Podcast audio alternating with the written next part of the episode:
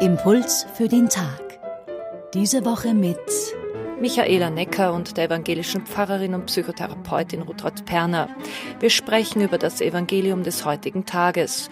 Also Jesus spricht oft in Gleichnissen und das ist eine wirksame Methode, unliebsame Botschaften einsickern zu lassen.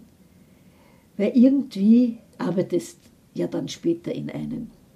Und an dieser Stelle benutzt er die Metapher vom Seemann, der sät, auch wenn die Bedingungen gar nicht so optimal sind, dass die Saat aufgehen wird. Alle, die lehren oder unterrichten, kennen das. Es bedarf der Offenheit und des guten Willens, ob die Schülerschaft den noch unbekannten Wissensschatz aufnehmen wollen, ob sie empfangsbereit sind. Trifft auch für jedes Publikum zu. Ja? Wenn jemand nicht will, kann man sich noch so bemühen. Die Saat einer Botschaft, seiner Jesu-Botschaft, kann zertreten werden. Sie kann absichtlich durch Unterdrückung oder unabsichtlich durch Unachtsamkeit zertreten werden. Sie kann verdorren, wenn ihr Feuchtigkeit fehlt. Feuchtigkeit, Wasser steht tiefenpsychologisch meist für Gefühle.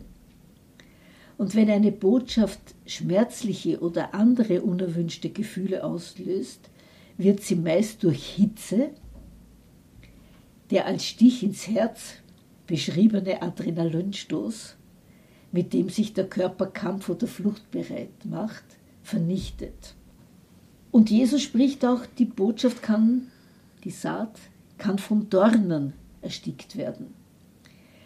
Und das kann man so deuten, dass Feinde bzw. Urheber der Dornenreaktion bewusst zerstören. Und das erleben wir heute mit Fake News.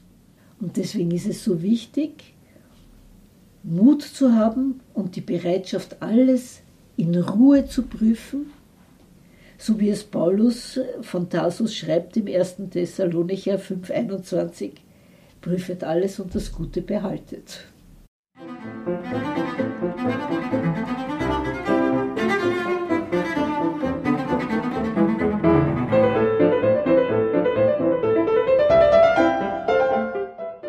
Impuls für den Tag heute mit der evangelischen Pfarrerin Ruthard Perner. Die Bibelstelle von heute findet sich in Lukas Kapitel 8, Verse 4 bis 15.